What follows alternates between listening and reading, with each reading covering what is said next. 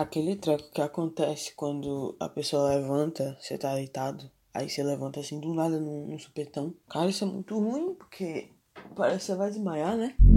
Bem-vindos a mais um Coisa de Chico. Faz tempo que eu não gravo episódio.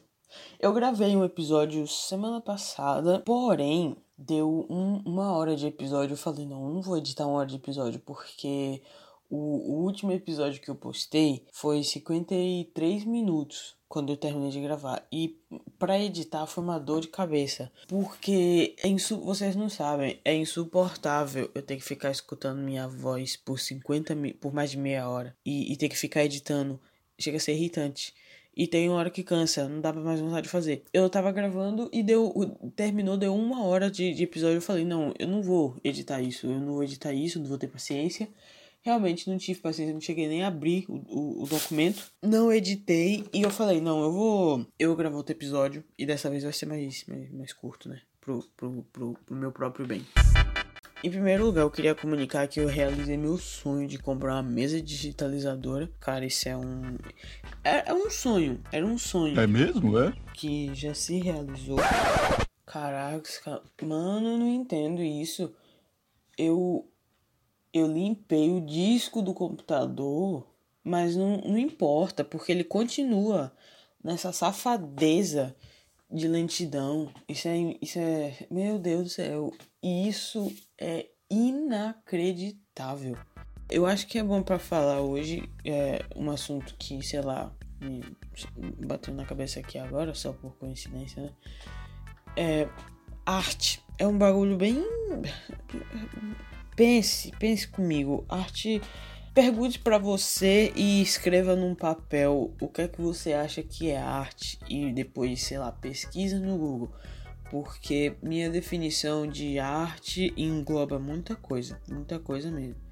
Agora, eu já não sei dizer se eu sempre tive esse pensamento ou se foi depois que eu comecei a estudar nas artes. Meu estudo de artes começou quando eu fiz um curso em, em mídia criativa, e o curso consistia em basicamente é, estudar. Era parte assim, meio que. Sabe o cinema, série, televisão? Era, era meio que isso, era o estudo dessa parte. A gente estudava uso de câmeras, produção de efeitos especiais as coisas que você tem que fazer para fazer um filme ou uma série ou um programa de televisão, coisas que você tem que levar em consideração, sabe, para gravar as localidades, é, coisas assim.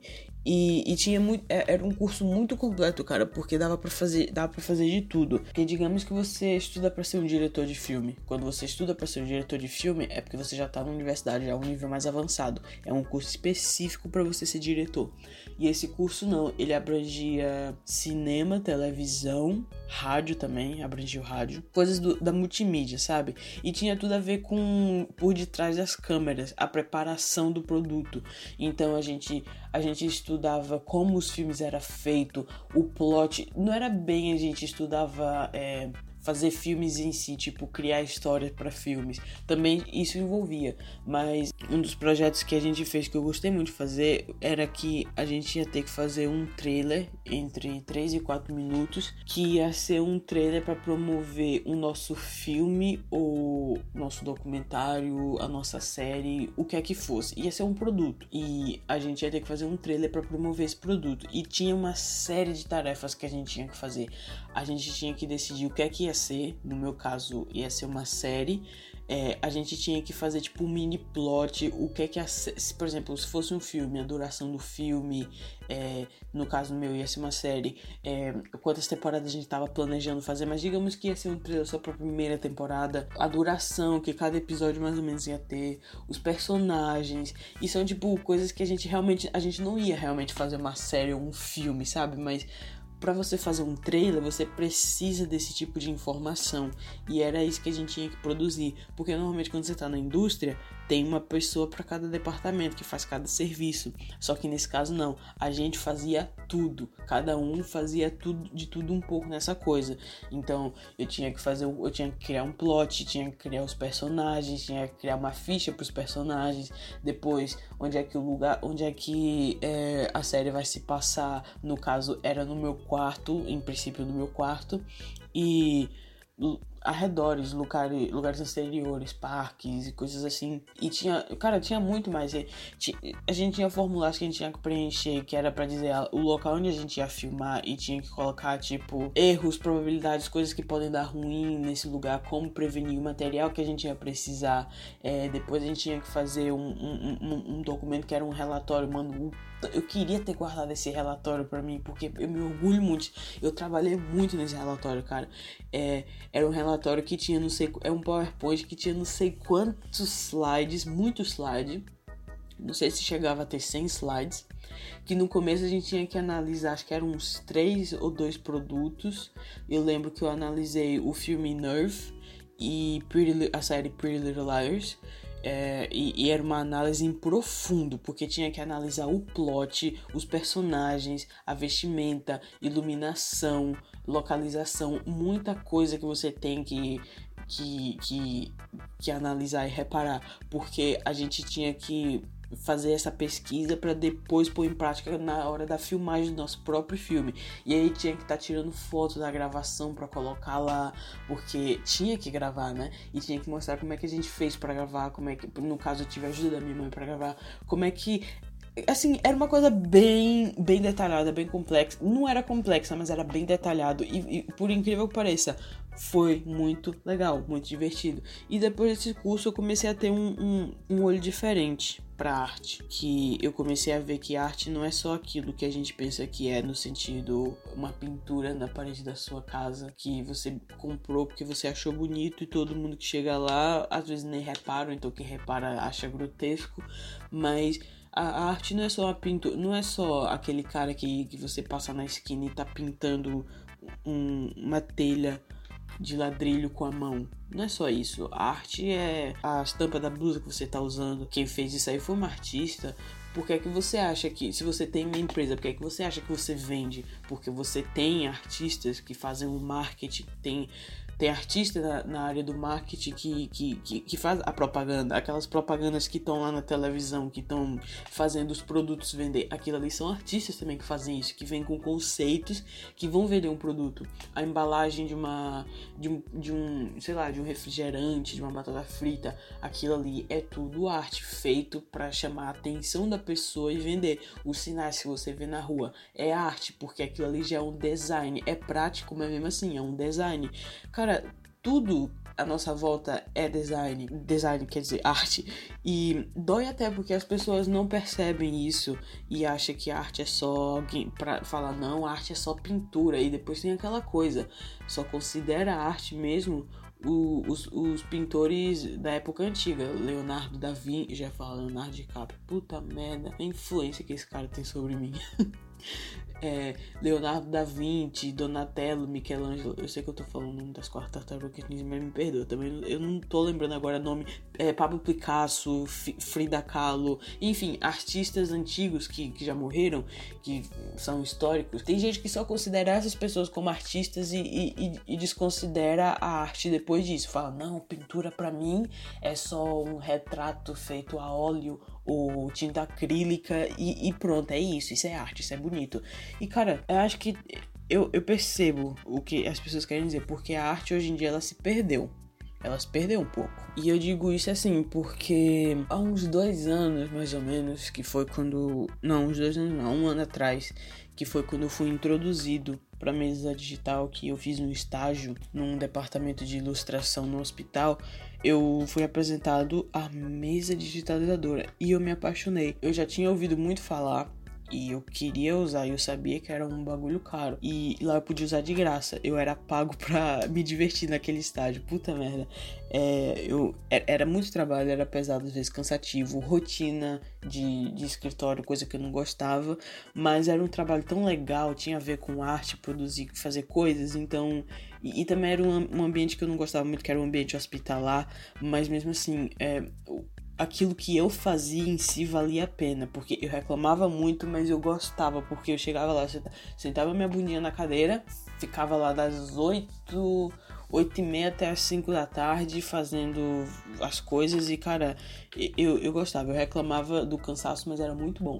E eu fui introduzido ao Acon, a, a, a, a mesa, mesa digitalizadora, e, cara, eu no, na primeira vez que eu usei, eu achei muito esquisito. Na segunda vez eu já tinha pego a manha. Na terceira vez eu adorei. E, e depois eu, eu inventava desculpa para poder usar aquela mesa toda hora. Porque às vezes eu tinha que fazer um pôster que só tinha texto e imagens que eu precisava tirar da internet assim, imagens realistas, sabe?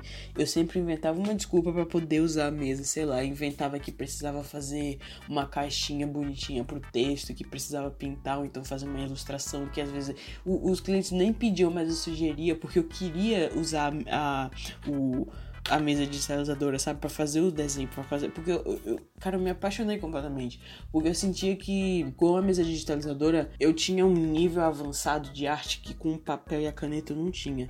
E aí que tá uma intriga, sabe? Porque muita gente desdenha da arte digital, que fala que arte digital não é arte, porque você não faz esforço nenhum. Então, sendo assim, o cinema hoje em dia já não deveria ser considerado cinema de verdade e a música já não deveria ser considerada música de verdade. Os livros que você lê digitais no seu celular, no seu tablet já não deviam ser considerados livros, porque sendo assim, já que já que você acha que tudo que tem a ver com a tecnologia não é, por exemplo, sei lá, uma leitura digital não é uma leitura de verdade, então sendo assim, cara, o mundo desanda porque a tecnologia tá mudando as coisas e a arte digital ela é uma delas. E as pessoas têm que entender que cara a arte digital ela não é menos só porque você faz menos esforço. Quer dizer e quem disse que você faz menos esforço?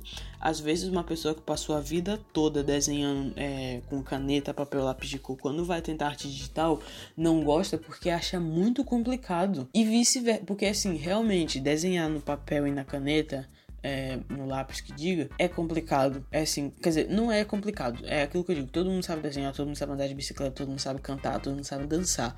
Agora, fazer isso direito já é outra coisa, né, pai? Isso aí já é outra coisa.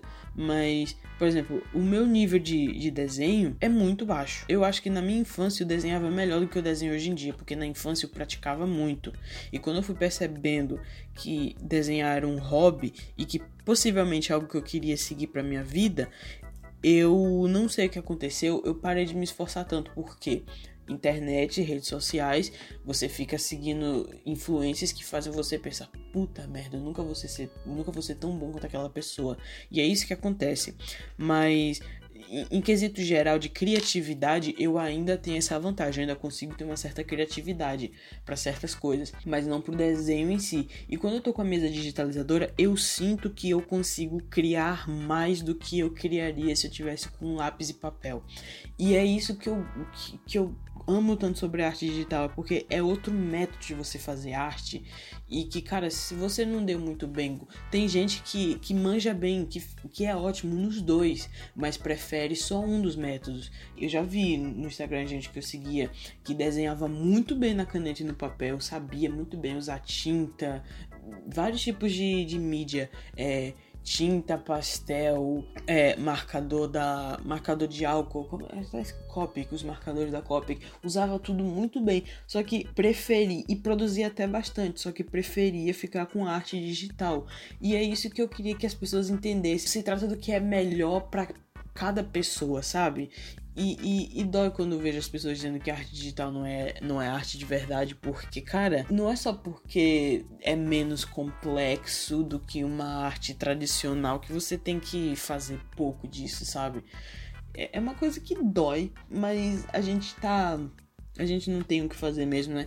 Porque eu acredito que nesse mundo tem que existir as pessoas de cabeça fechada, porque se todo mundo for cabeça aberta, a vida seria muito pacata, não teríamos desafios. O motivo da gente ter desafio, porque a ignorância existe.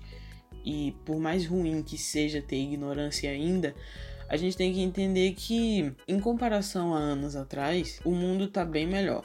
Ou então não, é isso também, né? Às vezes a gente tem tanto conhecimento que isso realmente pode estragar as coisas. Mas já são assuntos mais complexos e bem aprofundados que a gente não quer entrar. Eu só queria falar isso mesmo, que eu tô assim com, com um amor com essa mesa aqui. Aí eu sou daquele tipo de pessoa que pesquisa trilhões números de, de tutoriais como fazer uma coisa, né? Aí eu tô lá, não, cara, já entendi, percebi, legal, foda, vou fazer isso. Ou então que fica procurando referência de artistas, os desenhos dos artistas e fala, não, cara, gostei esse estilo, muito fácil de fazer isso, vou lá procurar, vou fazer. E cadê? Que eu sento minha, minha bundinha na cadeira para fazer isso, seja digital ou seja no papel. Não dá. E é uma coisa que eu percebi também. É, eu, eu percebi isso sozinho. Porque mesmo assistindo isso em todos os vídeos de dicas para desenho para iniciante, todo mundo fala isso, só que não me entrava na cabeça. E só me entrou na cabeça quando eu é, presenciei e vivenciei isso de verdade. Que é aquilo é, não é só porque você ter, se você tiver os materiais mais caros, os melhores, não quer dizer que você vai produzir melhor. Às vezes uma pessoa que tem só um tipo de lápis de carvão consegue fazer desenhos incríveis. E, e no meu caso eu, eu sempre tive muito olho grande. E eu comecei a falar não é porque eu preciso eu preciso ter aqueles lápis de cor porque se eu tiver aqueles lápis de cor minha arte vai ficar melhor porque todo mundo que usa esses lápis de cor desenha bem e pinta bem e eu comprei e eu praticamente não toco nesses lápis de cor. Eu acho que tem um, uns 4 anos com esses lápis de cor. Eu usei eles muito, muito, muito pouco mesmo. E depois a mesma coisa foi com a. Foi, foi um fogo no cu que eu queria comprar marcador de álcool. E eu não tinha dinheiro para comprar Copic, porque era muito caro, né? Então eu comprei uma, uma, uma marcazinha lá vagabunda, mas me serviu na época. Eu falei, não, legal, agora eu vou usar marcador e vai ser demais, vou fazer altas artes, porque marcador é menos esforço do que lápis, então dessa vez tá de boa. Usei também muito pouco no usufruí muito deles. E aí eu ia comprando mais caneta, mais e, e, papel também. Eu queria comprar papel com miligrama diferente, essas coisas assim. E eu queria comprar pincel e tinta. Aí eu comecei a perceber que às vezes eu, eu via, gente no, gente no Instagram que tinha um arsenal de materiais bem menor do que eu, que eu era sortudo. Apesar de eu, Porque a única coisa de marca que eu tinha era o, o lápis de cor que era da Prismacolor porque até saiu barato, porque o marcador era, era uma marcazinha vagabunda. Aí eu fiquei assim, reparando e refletindo, cara, tem gente no Instagram que, que posta foto de desenho, desenha bem melhor que eu, desenha bem pra caralho, colore bem melhor que eu. E o arsenal de material deles é, é mínimo, é, é bem menor que o meu também. E eu fiquei assim refletindo, então o que é que tá dando errado? E foi aí que eu comecei a, prestar atenção que o que todo mundo dizia nos vídeos que eu sempre escutava, mas nunca me entrava na cabeça, e começou a entrar que não é porque você tem mais materiais ou os mais caros, só ter o material mais caro e ter mais não vai fazer você desenhar bem. E foi isso que eu percebi. Você tem que se aprimorar, porque quando você é bom, o material melhor vai fazer você aflorar sua, sua, suas capacidades. Acho que é isso. Vai refletir. Agora, com material ruim ou pouco material, você também consegue fazer ainda coisa boa. E o motivo pelo qual eu decidi investir na mesa digitalizadora, e eu acho que dessa vez eu vou conseguir me evoluir como artista. Aham, Cláudia, senta lá.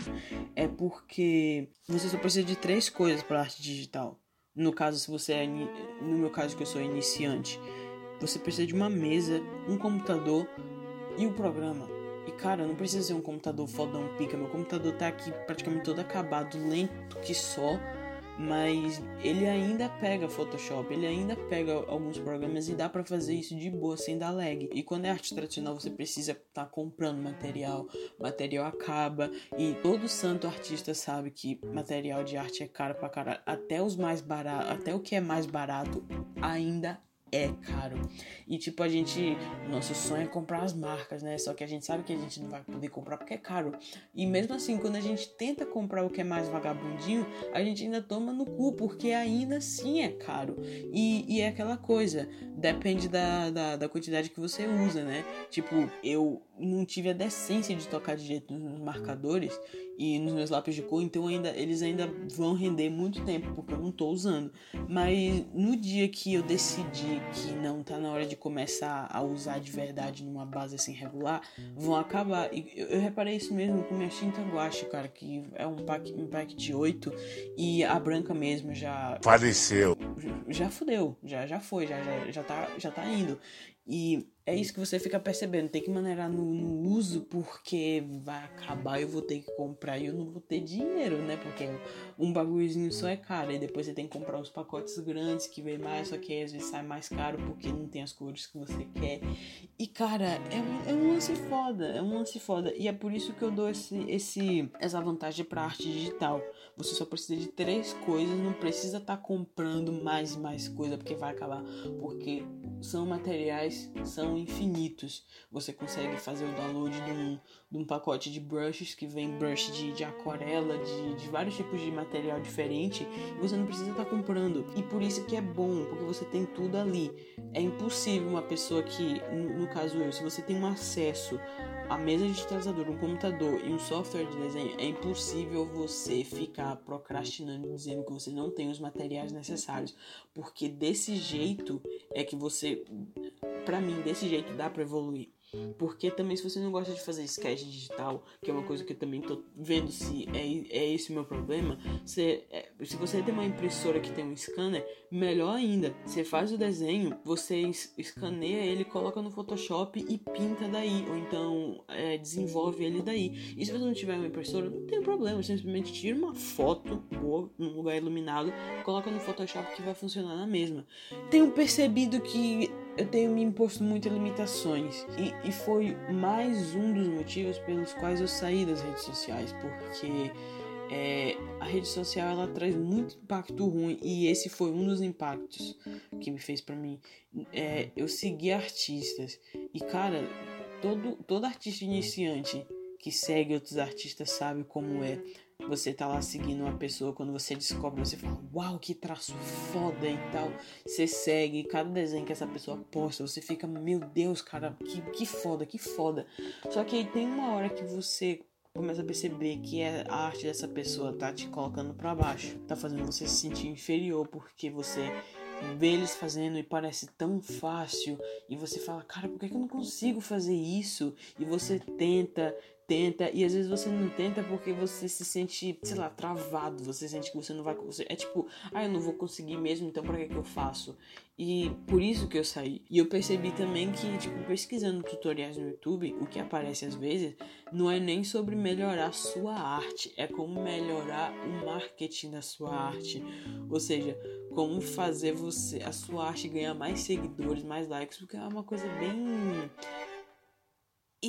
hipócrita e é daí que eu entendo a crítica da arte digital, porque parece que com a arte digital qualquer um pode ser um artista. É fácil, né? Se você pegar, porque eu faço isso, mas eu faço isso porque eu treino e depois eu não posto, né, minhas artes. Então, é, você pegar a foto de uma pessoa, desenhar e desenhar por cima. Você não pode dizer que a arte é sua, porque não é. Não foi você que fez o esboço, você, você copiou o line art de um desenho, de uma foto de uma pessoa. Então, hoje em dia, qualquer pessoa pode ser qualquer coisa, inclusive um artista.